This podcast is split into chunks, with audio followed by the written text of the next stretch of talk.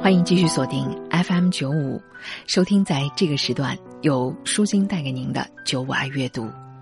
说完了莎士比亚呢，再和大家来介绍美国科罗拉多大学物理系的研究员，也是知名的特约撰稿人万维刚写的这篇文章，叫做《第二座山》。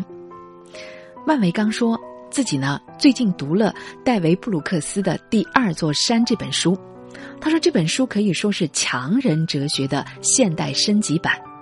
那什么叫做强人呢？”万维刚说了这几个例子。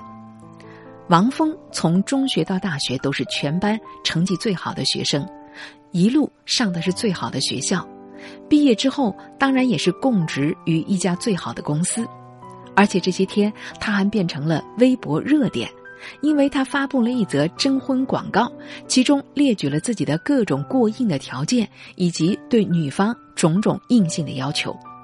在不少网友看来，王峰太物质了，而王峰理直气壮的回应：“我本人就是最好的，当然要找个最好的。”而周琦是一个美丽的青年女性，她呢家庭条件很好，毕业了之后，她决定先看看世界，再琢磨干什么。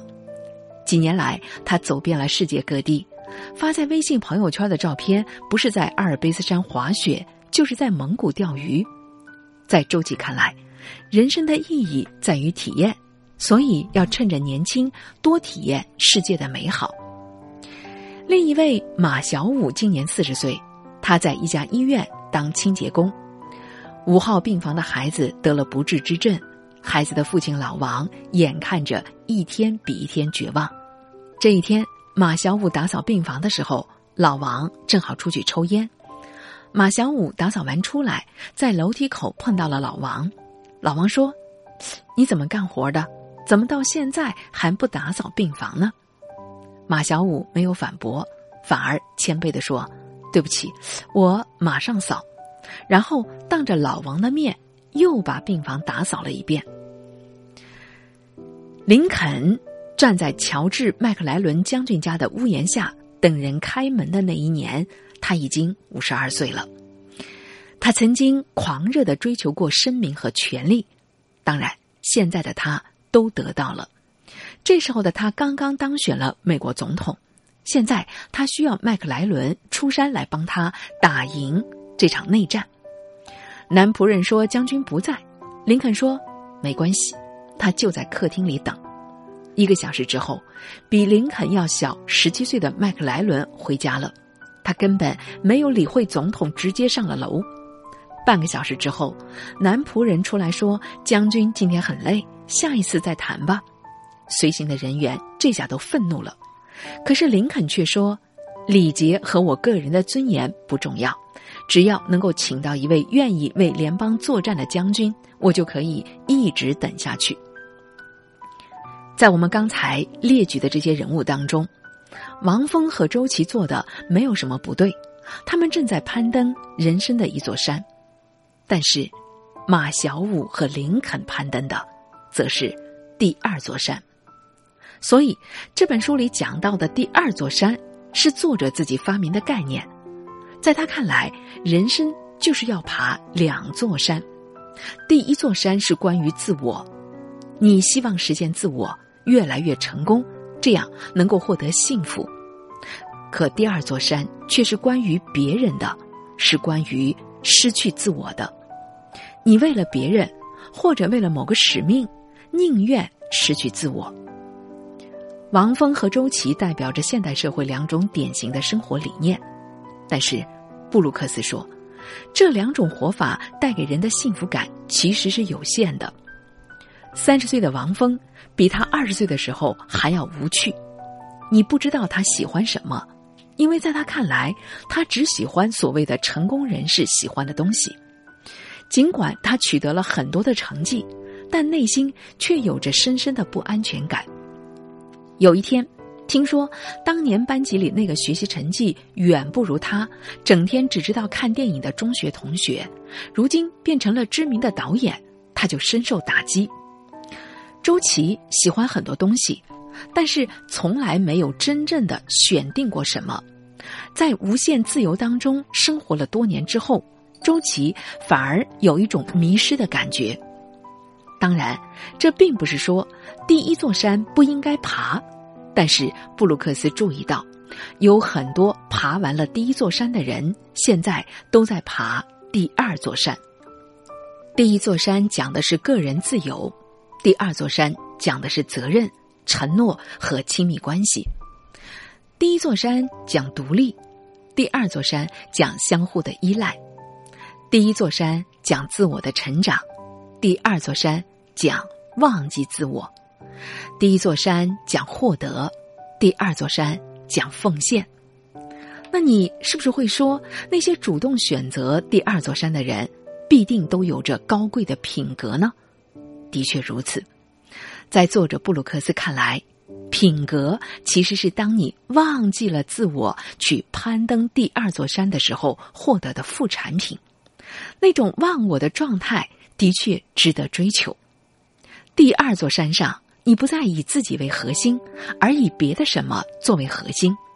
第一座山追求的是个人的幸福，但第二座山。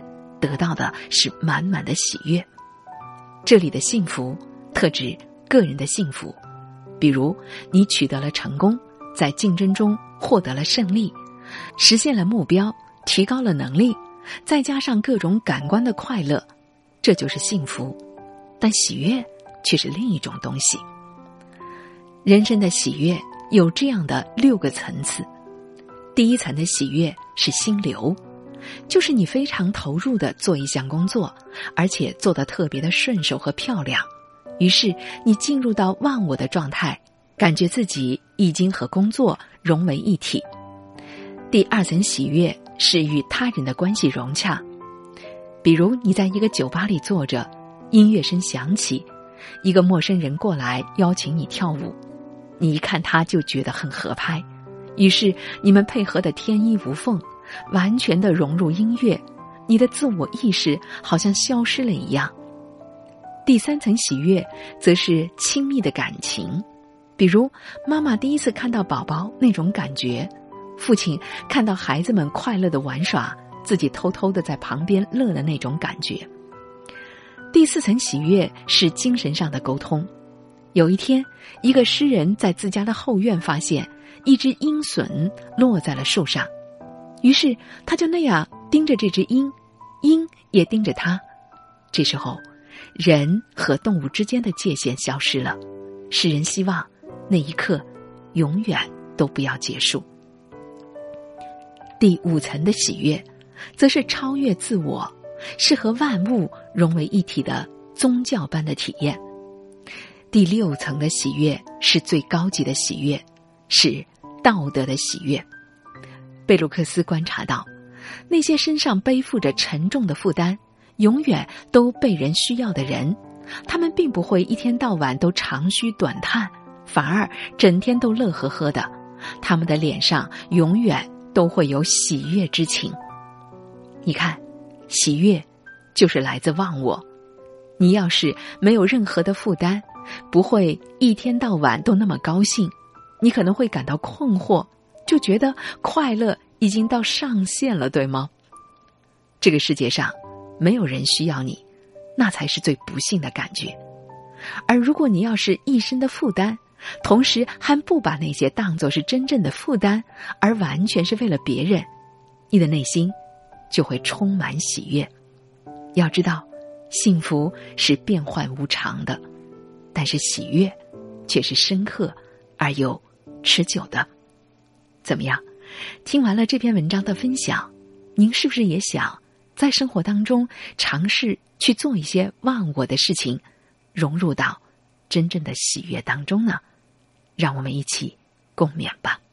好了，时间的关系，我们今天的分享就到这里，感谢您的收听，下期节目我们再见，我是舒心。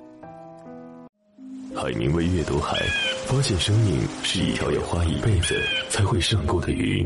梵高阅读麦田，发现艺术躲在太阳的背后乘凉。弗洛伊德阅读梦，发现一条直达潜意识的秘密通道。罗丹阅读人体，发现哥伦布没有发现的美丽海岸线。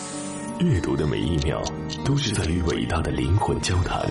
您现在正在收听的是 FM 九五九五浙江经济广播九五九五爱阅读。